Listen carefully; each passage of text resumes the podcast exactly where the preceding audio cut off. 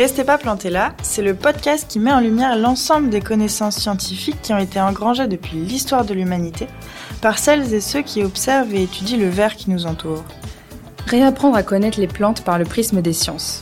Voilà l'idée de cette émission pour vous faire voyager des sciences expérimentales aux sciences humaines et sociales en passant par les sciences naturelles. Moi, c'est Delphine, je suis docteur en biologie végétale et je m'intéresse aux interactions entre les plantes et leur environnement. Et moi, c'est Lucia. Je suis doctorante et je travaille sur la perception de la sensibilité des plantes. On en est venu à se questionner sur les relations plantes-humains. Ce que cela implique sur notre connaissance du monde végétal, mais aussi et surtout tout ce qu'il reste à découvrir de ces dernières.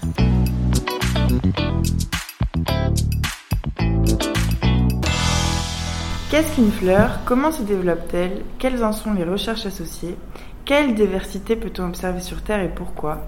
Bonjour Delphine. Bonjour Lucia et bonjour Florian Jabour. Bonjour. Alors Florian Jabour, merci beaucoup d'avoir accepté notre invitation. On est ravis d'être là. Vous êtes maître de conférence au Muséum national euh, d'histoire naturelle dans l'équipe Morpho-anatomie et développement des plantes de l'Institut de systématique, évolution, biodiversité. Et vous êtes également un des conservateurs de l'herbier euh, du muséum. Euh, il faut savoir quand même que cet herbier contient environ 8 millions de spécimens, c'est pas rien, arrivés du monde entier au fil des siècles et des expéditions, ce qui en fait la collection botanique la plus importante du monde. Dans votre activité de recherche, vous vous intéressez au développement floral en particulier et aux histoires phylogéniques et biogéographiques des lignées végétales, donc liées à l'évolution. Et vous allez pouvoir nous en dire bien plus, bien évidemment. Alors, deux raisons pour lesquelles nous sommes ravis d'être ici aujourd'hui, parce que nous sommes en plein cœur du muséum. Merci pour ça. Euh, tout d'abord, parce que euh, vous allez pouvoir nous apporter effectivement une vision de botaniste et de phylogénie euh, génétique, pourquoi les fleurs sont bah, comme elles sont? Et ensuite, car vous êtes effectivement l'un des conservateurs de l'herbier national, comme Delphine a pu le dire tout à l'heure, qui est un trésor botanique, donc le plus important du monde, qui va nous faire voyager un peu dans l'espace et dans le temps. Alors, pour commencer cette interview, la première question qu'on souhaitait vous poser, c'est euh, qu'est-ce que c'est votre relation histoire personnelle avec les plantes? Alors, avec les plantes, euh, ça a commencé très tôt, euh, puisque avec mon grand-père maternel, euh, on faisait parfois des sorties en, forêt pour observer les oiseaux. Et les oiseaux étaient perchés sur des plantes. Donc il, me montrait comment reconnaître certaines plantes en m'enseignant aussi à reconnaître certains cris d'oiseaux. Et, mm. euh, ben, j'ai grandi dans un endroit en dehors de France très pollué. Et quand je venais en France, voir des plantes, des forêts, de la verdure, c'était euh, rafraîchissant et ça me faisait du bien. Alors, nous, une question qu'on aime bien euh, poser, c'est euh, quel était votre parcours scolaire, d'études, qui a fait que vous en êtes arrivé à ce que vous êtes aujourd'hui? J'ai fait mon collège, lycée, enfin jusqu'au bac au Liban, dans un lycée français. Et après le bac, je suis arrivé en France, j'ai fait une prépa parce que je ne savais pas ce que je voulais faire, mais je me destinais aux, écoles d'ingénieurs. École d'ingénieur que j'ai faite, diplôme d'ingénieur que j'ai obtenu, mais je me suis rendu compte, même assez tard au cours de ces études, que je ne voulais pas devenir ingénieur. Donc j'ai fait une thèse de doctorat en dernière année d'école d'ingénieur. Et là, j'ai découvert ma voix. Il était temps. Euh, mieux vaut tard que jamais. Mieux vaut tard que jamais. Et euh, bah, je me suis obstiné, et puis ça a marché. Euh. Donc je suis ingénieur agronome, mais, mais chercheur en, biologie évolutive grâce à une redirection vers 22-23 ans. D'accord. Donc finalement, ce n'était pas tout tracé forcément vers la botanique. Pas du tout. Et donc aujourd'hui, vous vous dites botaniste, mais qu'est-ce que c'est qu'être botaniste au XXIe siècle? Alors, il y a plein de définitions de la botanique et d'être botaniste. Euh, ces définitions ont varié au cours des siècles, Et euh, aujourd'hui, je dirais que moi, je suis un botaniste de laboratoire. J'étudie les plantes au-dessus d'un microscope, dans les collections d'histoire naturelle, euh, dans les collections vivantes du Jardin des Plantes, donc à, deux pas de mon bureau. Je fais parfois des missions de terrain, en, par exemple en, Afrique tropicale, mais ma, ma, recherche principale se passe au laboratoire. Un botaniste euh, peut être compris comme botaniste classificateur, botaniste identificateur. Euh, on imagine un botaniste de terrain euh, qui vadrouille dans la nature et qui ramasse des plantes. Donc ça, je le fais parfois, mais euh, moi, je me considère plus comme un botaniste d'intérieur. Donc finalement, on n'est pas obligé de partir à l'aventure pour être botaniste. Non. Quand même, Visiblement pas quand on est dans le muséum. Pas, quand on est à deux pas de l'herbier, euh, ça c'est sûr. Parce que l'herbier, euh, c'est des siècles de récoltes de plantes de partout dans le monde. Donc avant d'aller sur le terrain faire des récoltes euh, récentes, on a tout le loisir d'explorer ce qu'on a déjà en collection et qui reste à étudier et à explorer. Il y a plein de nouvelles espèces qui restent encore à décrire, qui sont à quelques mètres de là où on se tient en ce moment. Et il suffit de, de prendre du temps, de les étudier et, euh, de publier euh, ces nouvelles espèces. Hmm. Alors justement, pour être euh, certain de bien débuter cet épisode, c'est chose qu'on est en train de faire, ça j'en suis sûre, et qu'on soit sûr qu'on parle tous et toutes de la même chose, est-ce que vous pouvez nous définir de façon scientifique ce qu'est une fleur, comment elle se développe et le pourquoi de son existence? Euh, Alors la fleur, c'est l'organe de la reproduction chez les angiospermes, chez les plantes à fleurs.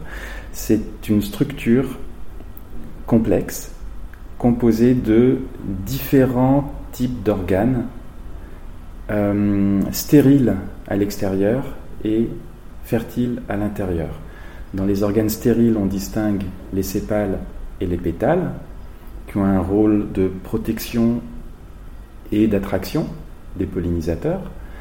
Et à l'intérieur, on distingue l'androcée, l'ensemble des organes mâles, les étamines, et le gynécée, l'ensemble des organes femelles, les carpelles. La fleur est sous-tendue, peut être sous-tendue par une bractée ou plusieurs bractées. Euh, et euh, donc là, je viens de vous décrire une fleur idéale. Hmm. Dans certaines espèces, euh, les fleurs ne contiennent pas d'organes stériles, ne contiennent que les organes sexuels. Euh, certaines fleurs ne sont que mâles, d'autres ne sont que femelles. Donc, il y a une diversité phénoménale dans la structure des fleurs. Et c'est aussi cette diversité qu'on étudie et qui permet d'identifier les plantes. Euh, alors une fleur se développe à partir d'un méristème floral. Mhm. Le méristème, c'est un massif de cellules indifférenciées qui pourraient potentiellement donner tous les types d'organes. Mais grâce à un déterminisme génétique hormonal, certaines portions de ce dôme de cellules indifférenciées vont donner naissance à des petits renflements qui vont devenir des sépales, d'autres vont donner des pétales, d'autres des étamines, d'autres enfin des carpelles. Euh, Et ça, c'est déterminé génétiquement Oui. Ce développement Les, Il y a un code euh, un code génétique qui détermine l'identité des organes. Et euh, ben, ce code peut être parfois euh, modifié ou peut subir des erreurs au cours du développement. Et c'est là qu'on trouve des organes d'identité mâle à un endroit où ils ne devraient pas exister, ou des organes stériles au cœur de la fleur. Donc, par le jeu des mutations, on peut obtenir de manière aléatoire des monstruosités ou de manière contrôlée. Quand on est dans le monde horticole, on cherche mm. ces monstruosités, ces bizarreries, et on les, on les cultive, on les entretient. Mm. Et euh, enfin, pourquoi l'existence des fleurs. C'est une ça question très compliquée, oui. Mais euh... le pourquoi n'est jamais bienvenu. Alors, le pourquoi en évolution, c'est une question difficile à, La réponse est difficile. Euh, disons que quand les premières fleurs sont apparues au cours de l'évolution, elles ont eu un grand succès et euh, les plantes à fleurs ont profité d'un espace et de potentialité écologique à un moment donné de, de la vie des organismes sur Terre. Et euh, bah, elles se sont diversifiées, euh, leur abondance s'est accrue et elles ont eu un succès évolutif certain. Est-ce qu'en termes de biomasse végétale, on peut considérer que les plantes à fleurs sont majoritaires? Ou euh, parce qu'il n'y a pas que des plantes à fleurs, il y a d'autres euh, types de plantes. Est-ce que les plantes à fleurs sont voilà, plus importantes ou pas? Alors, je parlerai à l'échelle de la planète entière. Quand on parle de plantes, moi je préfère parler de lignées photosynthétiques.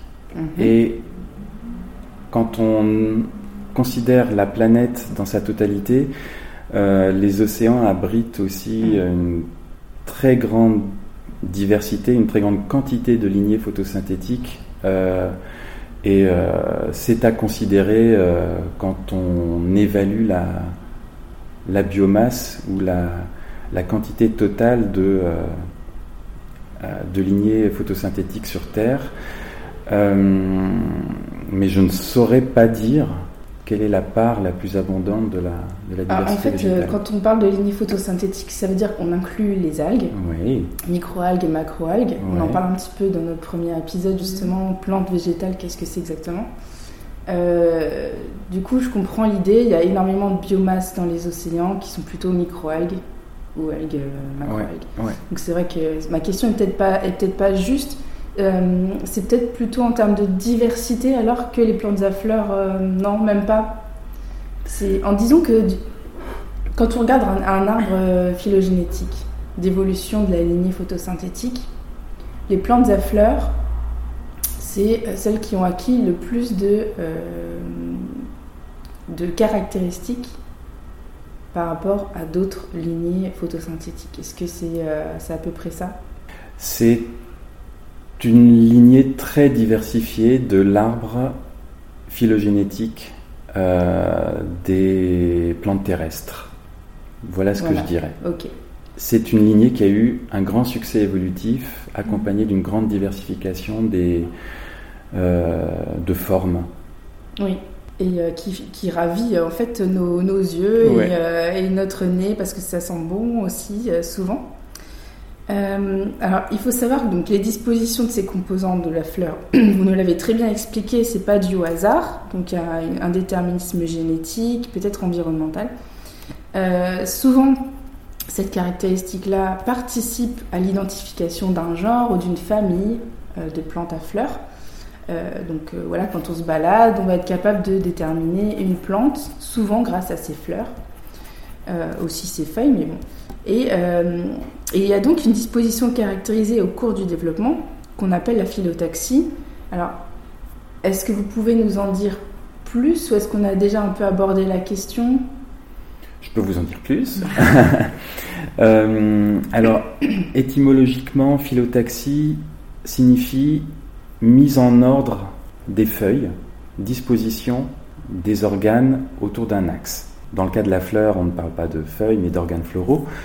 Et euh, on distingue deux types euh, de phyllotaxie. La phyllotaxie verticillée, lorsque les organes sont insérés sur des cercles concentriques sur le méristème. Ils sont tous au sein d'un même euh, type d'organe, pour une même identité, ils sont tous sur un même cercle. Tous les sépales sont sur un même cercle, tous les pétales sont sur un même cercle, etc. L'autre type de phyllotaxie, c'est la phyllotaxie spiralée, où les organes apparaissent sur le méristème sur une spirale euh, qui pourrait être infinie, mais qui est achevée euh, par certains signaux hormonaux aussi, lorsque euh, le méristème est rempli d'organes et qu'il n'y a plus d'espace à remplir dans le méristème. D'accord. C'est le cas des magnolias, je crois. Oui.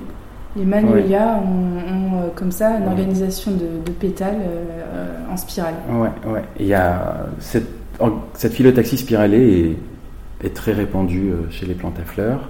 D'accord. Euh, et il y a plein de nuances, euh, euh, des phyllotaxies spiralées qui paraissent verticillées lorsque les organes apparaissent très vite les uns après les autres. Ils apparaissent tellement vite les uns après les autres que la spirale paraît aplatie et on a l'impression de voir au microscope un cercle d'organes les uns à côté des autres. Comment vérifier que ce n'est pas le cas? Euh, en faisant, euh, en répétant les observations et en faisant des observations très précises au microscope à balayage et, en observant aussi les lignées voisines, euh, évolutivement parlant, pour essayer de comprendre l'évolution de cette disposition d'organes dans le groupe, dans la lignée concernée. Parce que l'histoire est commune, et l'interprétation de la disposition des organes se fait toujours dans un cadre évolutif. Donc on a toujours une référence, on part de cette référence pour comprendre ce qu'on observe. Et la référence a elle-même une autre référence, on, élargit de proche en proche le cadre euh, évolutif. D'accord. Euh, donc sur Terre, on observe une diversité très riche et impressionnante de morphologie des fleurs. Et comment on peut expliquer cette diversité d'abord du point de vue de l'évolution? Alors, la diversité qu'on observe, c'est une diversité qui a été euh, maintenue, conservée au cours de l'évolution. Il y a eu beaucoup plus de formes qui sont apparues au cours de l'évolution, mais qui n'ont pas été sélectionnées, et celles-là, on ne les observe pas aujourd'hui. Donc il faut bien comprendre que ce qu'on observe, c'est ce qui est passé à travers le filtre de la sélection naturelle. Donc si on dit qu'on observe une grande diversité, il faut qu'on garde euh, à l'esprit que la diversité potentielle ou la diversité qui a été réalisée par le passé a pu être encore plus grande. Donc les, travaux en paléobotanique euh, nous renseignent, euh, nous renseignent là-dessus et on peut trouver des formes dans les fossiles qu'on ne retrouve plus actuellement dans les plantes à fleurs actuelles. C'est fou ça, c'est génial. Et c'est pour ça qu'on il faut qu'on se parle entre botanistes, entre paléobotanistes, archéobotanistes, néo-botanistes, euh, pour que chacun éclaire la discipline de l'autre et qu'on ouvre un peu nos horizons et, comprendre une lignée fossile va permettre de mieux comprendre une lignée actuelle, puisque mm. tout est relié. Et bah, cette diversité résulte aussi de, de la fonction de la structure florale. La structure florale intervient dans la reproduction. Donc la structure florale subit beaucoup de contraintes de sélection par les pollinisateurs euh, qui peuvent être biotiques ou abiotiques. les pollinisateurs peuvent être des insectes, des mammifères, des, euh, mollusques parfois, mais euh, la pollinisation peut aussi se faire par le vent, par exemple. Donc ces contraintes exercées sur la structure vont permettre la sélection de certaines formes plus que d'autres. Et euh, lorsqu'une petite déviation apparaît dans la nature, lorsqu'il y a une forme qui n'est pas commune, elle peut être tout de suite euh, éliminée, éliminée par, parce qu'elle ne se reproduit pas ou parce que euh, parce qu'elle ne passe pas à la génération suivante. Euh, ou alors elle est sélectionnée et elle a un succès évolutif certain parce qu'elle est mieux pollinisée, parce qu'elle offre mieux ses gamètes au vent, parce qu'elle offre mieux ses gamètes aux insectes. Et euh, bah, cette diversité, c'est le résultat de ce, de ce jeu-là. C'est super de le préciser parce que euh, j'ai vu sur Twitter il y a trois jours une photo d'une orchidée qui ressemble à un oiseau. Et le premier commentaire, je sais pas si c'est du premier ou du second degré. Moi, je l'ai pris comme du premier degré, ça ne m'étonnerait pas que des gens le pensent. Mais le premier commentaire, c'était comment la plante sait, comment la fleur sait à quoi ressemble un oiseau? Alors, je, suis désolé de vous décevoir, mais la fleur ne sait rien du tout. Exactement. Euh, c'est de la mission de coévolution Oui, oui, la, nature propose et ensuite euh, la, sélection dispose. Mm.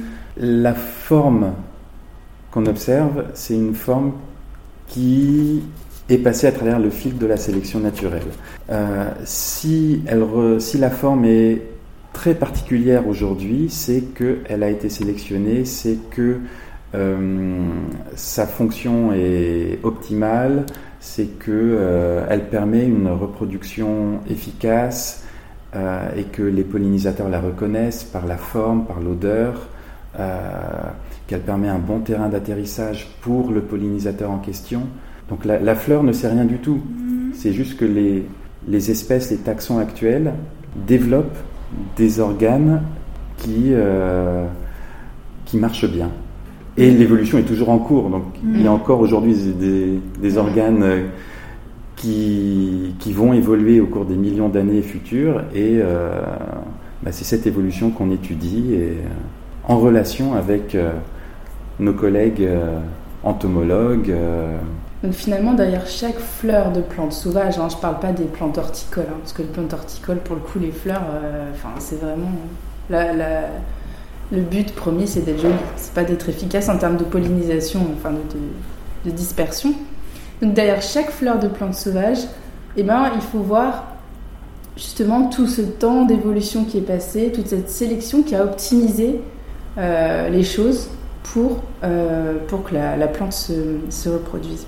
Et du coup, du point de vue géographique, moi je me demande si on peut observer des morphologies de fleurs différentes pour une même espèce euh, selon qu'on la trouve euh, à un endroit ou à un autre. Donc a des climats différents. Est-ce que c'est possible? Alors c'est tout à fait possible. Une espèce de plante à fleurs, une espèce en général, est rarement homogène. Il y a de la diversité, même au niveau intraspécifique.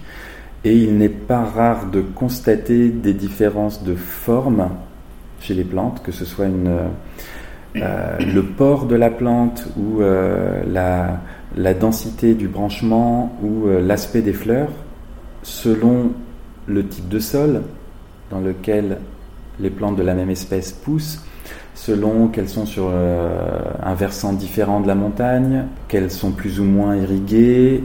Bah, c'est pas rare du tout. Mais ces différences, là je parle en tant que classificateur, ces différences intraspécifiques restent moindres que les différences qui peuvent exister avec les autres espèces voisines. Et euh, bah, pour rebondir là-dessus, une même espèce, selon la géographie, peut, avoir des, peut présenter des formes différentes, mais des espèces différentes, selon la géographie aussi, peuvent présenter les mêmes formes.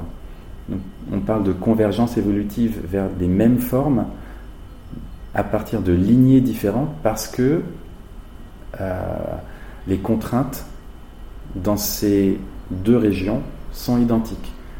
pour deux lignées de plantes différentes, si elles se développent dans des endroits où il y a le même pollinisateur, ben, au cours des millions d'années, les fleurs peuvent avoir tendance à se développer dans la même direction et être très ressemblantes. Mmh, d'accord. Et ça, morphologiquement, on a l'impression de voir la même chose, mais quand on fait des études de génétique, on se rend compte que ce sont des lignées différentes et la morphologie a évolué vers le même point de l'espace morphologique parce que ben, il y avait un entonnoir, il y avait une sélection très forte exercée par les pollinisateurs.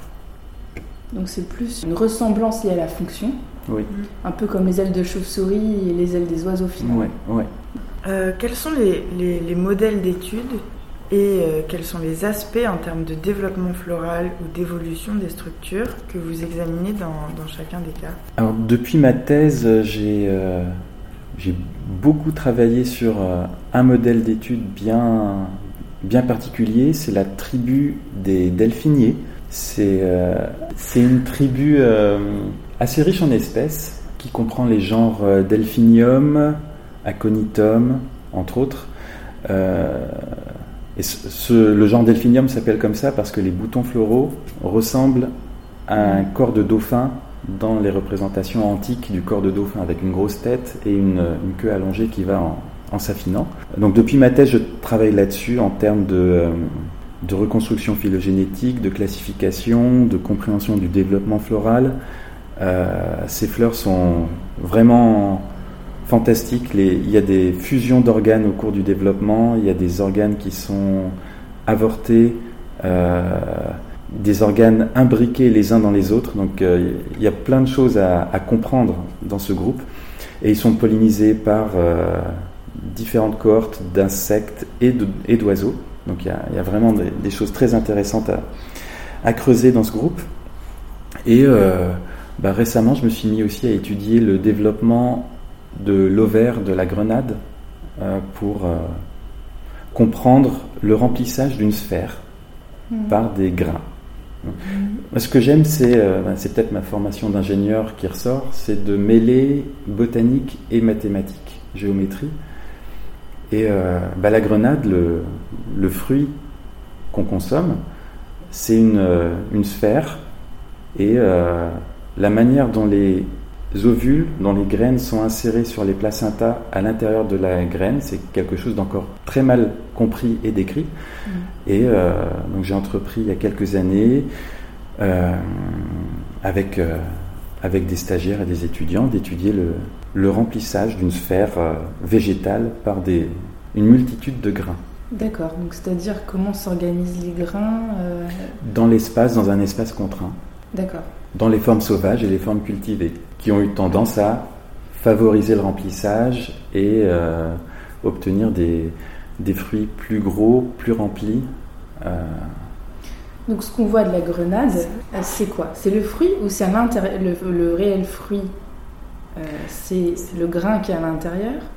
Ou le fruit, c'est en termes botaniques La grenade que vous achetez au marché, c'est le fruit, c'est l'ovaire transformé. Et les grains juteux qui à l'intérieur, ce sont les ovules transformés. Ok. C'est l'organe femelle de la fleur de grenade. Et comment vous les étudiez? C'est euh, typiquement ça ressemble à quoi euh, quand les stagiaires ils, viennent avec vous? Alors, là, vous nous apportez des bocaux. je vous apporte des flacons et des parfaits avec des grenades à différents stades de développement. je parle des ovaires de grenades à différents stades de développement et puis des fleurs très matures où on, sent déjà l'ovaire gonflé parce qu'il a été fécondé. Euh, donc avant toute chose, avant de les étudier, on ne va pas les étudier euh, et foncer dans l'étude, faire des coupes anatomiques, euh, faire des sections et, étudier la, morphologie externe. Déjà, on passe beaucoup de temps à lire et examiner la littérature existante. Euh, en botanique, euh, la science de la botanique, c'est une science très ancienne, donc on peut retourner facilement à des écrits qui ont plusieurs milliers d'années euh, d'existence. On peut relire facilement Dioscoride ou Aristote pour comprendre certaines choses en botanique. Et il faut lire tout ce qui existe sur le sujet jusqu'à aujourd'hui pour, alors, pour pas répéter ce qui a été déjà fait, à moins qu'on veuille vérifier quelque chose et ensuite pour, euh, pour formuler les hypothèses les plus pertinentes possibles, connaissant la littérature et les travaux déjà effectués. Ensuite, ben, on formule des hypothèses de travail, et pour y répondre, on doit choisir un échantillonnage adapté de, de matériel biologique, et ce matériel, c'est soit du matériel d'herbier, puisqu'il est là, il est disponible, du matériel qu'on récolte, si on veut du matériel qui n'existe pas en collection patrimoniale. Donc ça, c'est du matériel récolté euh, en bas de là où j'habite, dans un verger. Elles, sont, euh, elles sont petites, ces, ces, grenades. Elles sont petites, c'est euh, un, un, arbre cultivé, mais c'est le, les seules fleurs et fruits frais que j'avais sous la main. À part les fruits du marché qui sont euh, très massifs et, euh, que je ne souhaite pas étudier à, cette étape, à cette étape-là de, mon étude. Euh, mais à terme, une fois les collections patrimoniales examinées et quelques organes frais récoltés de de là en France, à terme, il faudra échantillonner des grenades dans l'aire de répartition d'origine. Des grenadiers. Ouais, donc c'est en, Asie centrale. L'origine de la grenade, c'est encore quelque chose de très discuté. On ne sait pas très bien d'où le, genre est issu, mais on pense que c'est d'Asie centrale. Donc, pour retourner aux variétés sauvages, aux espèces sauvages, il faudra aller là-bas, voir des populations pas trop touchées par l'homme, donc il faudra s'écarter des villes, des villages et euh, essayer de retrouver des, de la génétique sauvage. Ce qui n'est pas forcément évident. euh, Pas du tout. Oui. Pour des, pour des lignées aussi importantes pour l'alimentation humaine, c'est très difficile de, de trouver du sauvage. Parce que ça fait des milliers d'années que c'est cultivé, que c'est croisé, que c'est greffé. Et euh, Et finalement, les spécimens euh, sauvages euh, ont, ont pu disparaître. je pense pas qu'ils aient pu disparaître, mais je pense qu'il serait difficile de mettre la main dessus et, et d'avoir des, des arbres totalement où où il n'y a pas eu du tout d'intervention humaine au cours des milliers d'années passées. Et ça, ce sera difficile, mais je- on peut retrouver du sauvage dans certains arbres, peut-être pas 100% de sauvage, mais une portion de sauvage. Et ça, avec la génétique, on peut, on peut démêler les choses. On peut trouver ce qui est issu de, de croisements, d'intervention de l'homme et de ce qui est sauvage. En faisant des comparaisons de séquences euh, d'ADN, on sait que euh, ce type d'ADN-là est plutôt euh, répandu chez des individus sauvages. C'est ça. Ouais, ouais, Donc ouais. c'est comparaison de séquences. Ouais. Et euh, donc dans l'herbier, j'imagine que vous avez des spécimens issus de Grenade, d'îles, Mhm. et ceux-là sont originaires d'Asie, donc. On en a originaire d'Asie, oui. Mais l'herbier, euh, l'herbier de Paris conserve des spécimens qui ont au maximum 4 siècles. Et c- même ces 4 siècles qui nous paraissent euh, impressionnants en termes de durée, c'est pas grand-chose à l'échelle de la domestication d'une espèce cultivée. Même un grenadier récolté il y a 200 ans euh, en Asie centrale, ce sera quelque chose de très récent pour nous. Hmm, ça changera pas grand-chose finalement par rapport à un, un spécimen aujourd'hui. Enfin, disons que c'est comme les temps d'évolution Oui. sont énormes. Oui, c'est oui. une miette euh, de pain. euh, Ouais, ouais. Donc pour ce projet-là en particulier, je sais qu'il faut absolument travailler avec mes collègues archéobotanistes hmm. euh, qui vont pouvoir m'aider sur les sur l'histoire de la domestication de ce genre auquel appartient le grenadier. Et c'est vrai qu'en plus, quand on regarde les fruits, c'est quasiment une, une sphère parfaite, à part. euh, alors, je sais impressionnant. pas, ça c'est un reste de la fleur, j'imagine. Oui, bah, vous avez des vestiges floraux. Euh, les, les triangles rigides et pointus que vous voyez, c'est le reste du, périanthe. Les filaments que vous voyez avec les petites boulettes, ici, ce sont les étamines, Hmm. les organes mâles. Euh, et puis, normalement, au cœur de la fleur, vous voyez, vraiment au cœur de l'androcée, vous avez une boule euh, jaunâtre, et ça, c'est euh, le sommet de l'organe femelle. Et donc, c'est par ce petit plateau stigmatique Mm. que les grains de pollen ont germé et sont allés féconder les ovules à l'intérieur. Et c'est conservé dans quoi? Un mélange d'éthanol et de glycérine. C'est un, un mélange conservateur qui conserve bien et qui n'est pas trop toxique. C'est un bon compromis entre la conservation et la toxicité. Et une fois que c'est conservé comme ça, vous les laissez dedans. Après, euh, vous les ressortez plus jamais. euh. Ah si, il, il faut qu'il ressorte. Il faut que nos collections soient utilisées, soient étudiées. Donc là, ces spécimens sont dans mon bureau parce que je les étudie. Mais une fois que l'étude sera faite, ils, ils seront étiquetés, enregistrés en base de données et déposés en collection pour que euh, dans 10 ans ou 150 ans, quelqu'un puisse à nouveau les étudier. Et c'est le principe des collections de l'herbier. Et là, je regarde les fleurs. Donc, celles-ci, c'est des fleurs matures. Donc, ça ressemble un peu à une espèce d'une grande clochette. Mhm. Euh, elle semble euh, charnue. Ou c'est juste parce qu'elle est mature qu'elle est charnue Le- L'extérieur de la fleur est très rigide et euh, Exactement comme la peau de la grenade en fait. ben oui puisque c'est le même organe qui est transformé Ouais, et euh, les clochettes dont vous parlez ce sont les fleurs juste avant ouverture avant de euh, Avant de s'épanouir. de s'épanouir et de laisser les organes sexuels présenter leur euh, leurs gamètes à l'air libre. Moi j'adore l'idée du fait que ces trois bocaux, ils vont rester sur votre bureau pendant des semaines et des mois. Oui, j'espère pas trop longtemps. Ça veut dire que, que je les étudie de manière efficace. Quelques temps, quelques temps avec vous. Ensuite, vous allez les mettre dans la collection. Et plus tard, on ne sait pas quand, un autre chercheur va venir les récupérer, va lui-même les avoir sur son bureau un petit peu de temps pour pouvoir les réétudier. Et ça continue comme ça mm. d'année en année. Je trouve ça vraiment.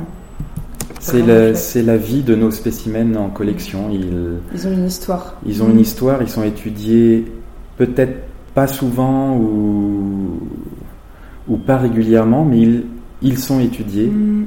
Et ils sont là pour être étudiés. Oui, ils traversent le fil du temps euh, dans les collections ici au muséum. Je trouve ça vraiment oui. Il n'y a pas longtemps, euh, j'ai vu dans un article une plante carnivore, je ne sais plus laquelle.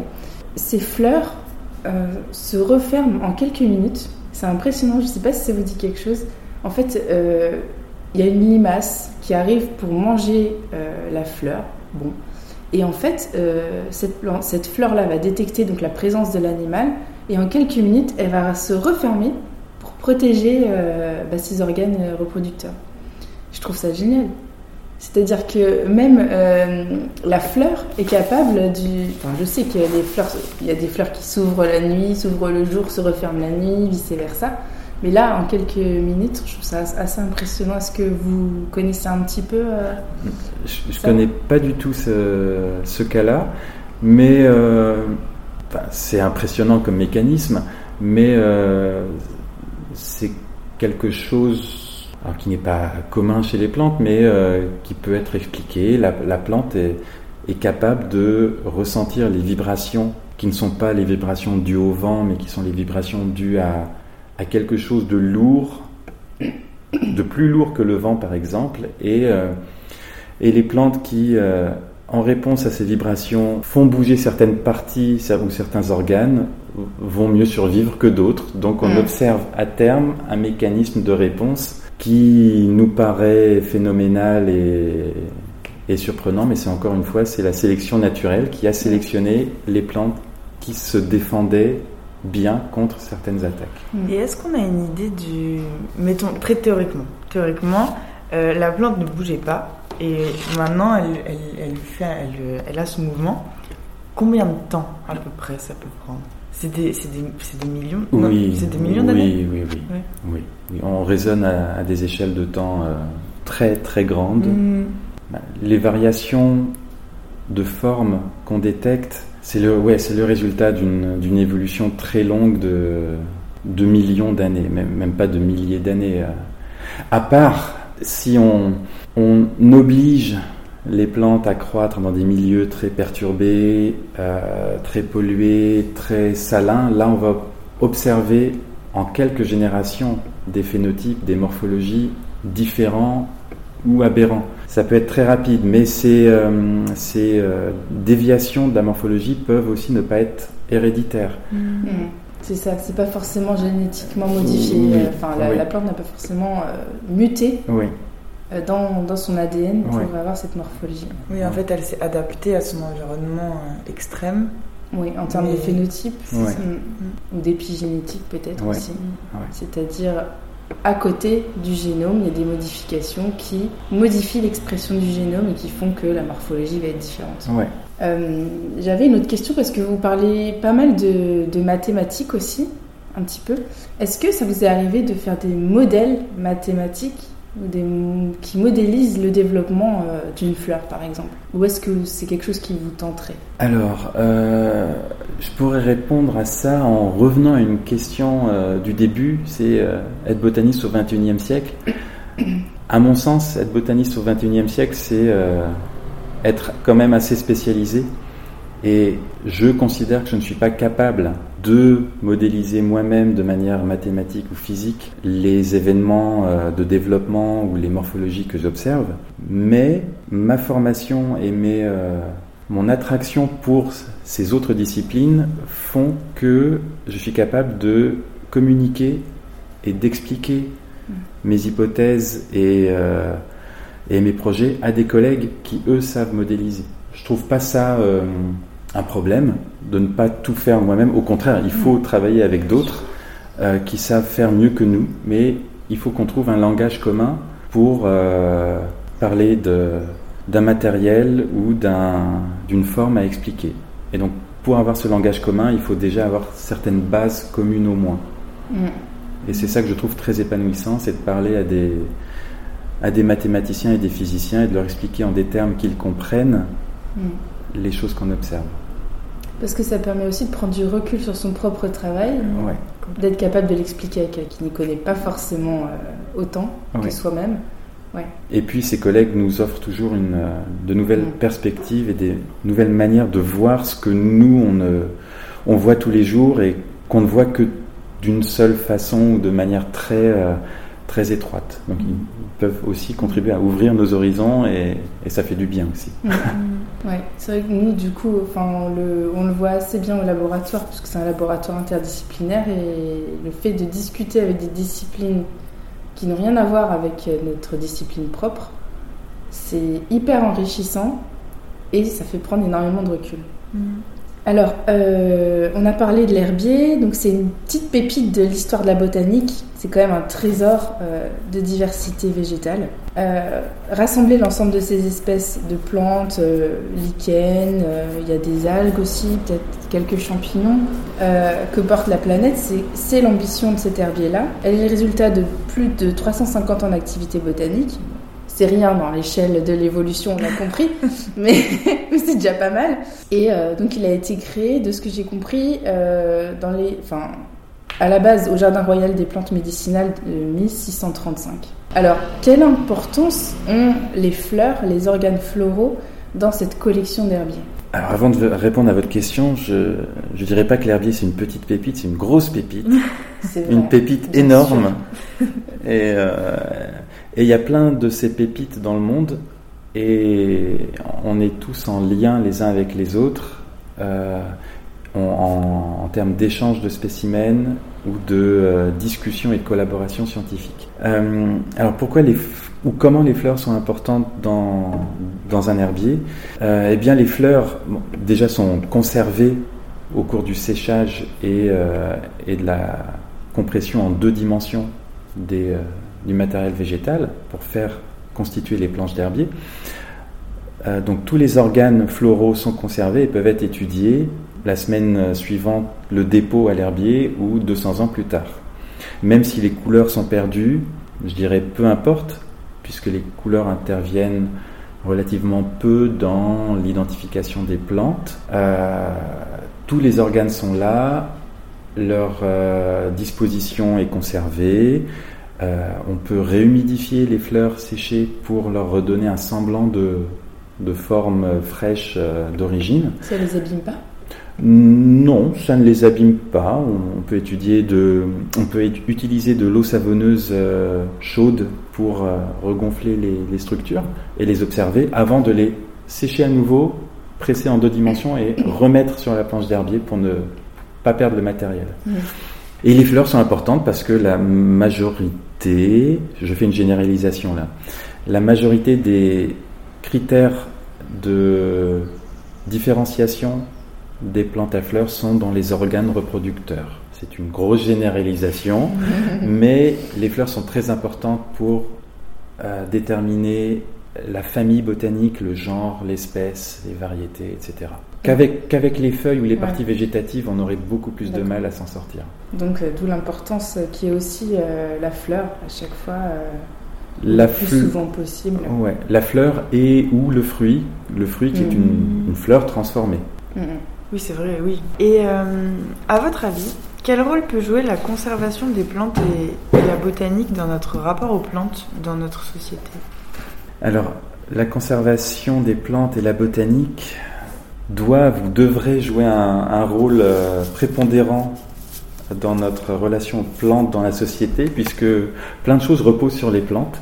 Le climat euh, dans lequel nous évoluons est en partie déterminé par le couvert euh, végétal et l'abondance des lignées photosynthétiques sur la planète. Donc notre rapport aux plantes, c'est quelque chose de, vital mm-hmm. et il faut qu'on s'intéresse à la botanique et qu'on conserve les plantes. Les conserver pour les conserver, c'est plutôt une entreprise de musée, mais les conserver pour les étudier, les décrire, les comprendre, là, ça, ça prend une toute autre dimension et ça nous permet de mieux vivre avec la biodiversité qui nous entoure et dont on fait partie, en plus de l'aspect esthétique des plantes, l'aspect euh, euh, nutritionnel. Mm. Euh, se poser la question, pour moi, c'est c'est bizarre parce que ça devrait tomber sous le sens. Mm. on ne devrait même pas se poser la question et bah, ça veut dire qu'il faut qu'on en parle encore plus, qu'on diffuse les connaissances, que les chercheurs présentent leurs travaux, qu'on en parle tous autour de nous. Et voilà, ça, devrait être euh, naturel, mais c'est aussi à nous d'agir pour que ça redevienne ou que ça devienne euh, une, euh, une, évidence. Mm. Mm. C'est vraiment notre envie à nous et, c'est l'existence de ce podcast-là. vraiment, c'est l'ambition parce qu'en plus, bah, c'est décrit, c'est connu qu'il y a une sorte de cécité végétale. Mm. Actuellement, sauf pour les personnes qui s'y intéressent de par le fait, naturellement, mais euh, l'abondance du verre autour de nous fait partie du décor. Mm. Et quand on voit un animal parmi ça, eh ben, la personne va, euh, va voir l'animal, elle va pas voir tout le verre. Donc c'est intéressant effectivement de, de, comprendre pourquoi est-ce qu'on n'accorde pas autant d'importance que ça aux plantes qui sont quand même enfin, majoritaires. Il suffit de regarder par la fenêtre, euh, il y a quand même beaucoup de verre. Et puis c'est quand même aussi la base de la chaîne alimentaire. Enfin, je veux dire, fonctionnellement parlant, mm. c'est quand même important. On a une petite question traditionnelle dans le podcast pour euh, clôturer. C'est euh, est-ce que vous avez une découverte euh, que vous aimeriez partager avec nous, que vous avez beaucoup aimé ou qui, vous a un peu surpris ou... Alors je vais vous parler de quelque chose qui est a priori loin de ce que je fais, mm. mais j'aime bien aussi explorer d'autres choses, ça me permet de me renouveler ou d'apprendre de, nouvelles choses et de voir mon métier différemment. Ce sont des recherches euh, effectuées euh, en, paléomalacologie par, par un ami doctorant. il étudie les registres fossiles de coquilles de mollusques pour reconstruire les paléo-environnements les environnements du passé. Donc selon la composition chimique des coquilles ou selon le, les espèces d'escargots qui étaient présentes dans une strate donnée, donc à une euh, ère géologique donnée, il peut reconstruire euh, le type d'environnement qu'il y avait à ce, dans cette région-là, si c'était une savane, une forêt, une zone marécageuse. Mmh. Donc les escargots consomment des plantes, et on parle toujours de plantes, mais c'est les composés chimiques issus des plantes capturés dans la coquille des escargots, fossilisés, qui permettent aujourd'hui de reconstruire des environnements du passé. C'est extraordinaire. Mm. Voilà, et c'est, c'est, le, c'est le genre de, de, découverte ou de recherche euh, que je trouve euh, très intéressante. D'accord. Et, moi, je suis curieuse du coup de savoir euh, quel environnement il a, il a réussi à retracer? Alors, euh, Quentin, Quentin Wackenheim a reconstruit des environnements euh, passés de l'Holocène dans la péninsule ibérique et dans la région de Grenade en particulier. Et bah, il, il, a pu déterminer si les si cette région-là, à l'Holocène, était euh, plus humide, plus aride, mm. et grâce à ce travail, il peut faire des inférences sur euh, l'évolution du climat et la conservation de la biodiversité dans, dans cette région de, de l'Europe, en lien avec euh, des régions similaires en Afrique du Nord. D'accord. Voilà. Ok, super intéressant. Et mais ce qui veut dire qu'on euh, en faisant ça, on est capable de savoir quel type de plante l'escargot euh, broutait ou pas du tout? De manière très précise, mais on peut déterminer si euh, la cohorte de mollusques d'une même strate se nourrissait plutôt de plantes de climat aride ou de climat tempéré ou de, plantes de milieu aquatique. Donc c'est des, des, images assez grossières, mais qui quand même donne euh, quelques signes pour les environnements. Ok, eh bien, merci beaucoup Florian Jabour d'avoir accepté de répondre à nos questions. Merci à vous deux. On a appris énormément de choses. C'est super intéressant, on pourrait discuter encore euh, longtemps. Oui. Euh, voilà, j'espère que vous avez euh, appris aussi de nouvelles choses sur les fleurs, à quoi elles servent, comment elles se développent, qu'est-ce qu'on peut apprendre d'elles, que le temps est, y est pour quelque chose et que tout prend du temps. On espère que vous avez passé un bon moment. On vous donne rendez-vous pour le prochain épisode. En attendant, restez, pas plantés là.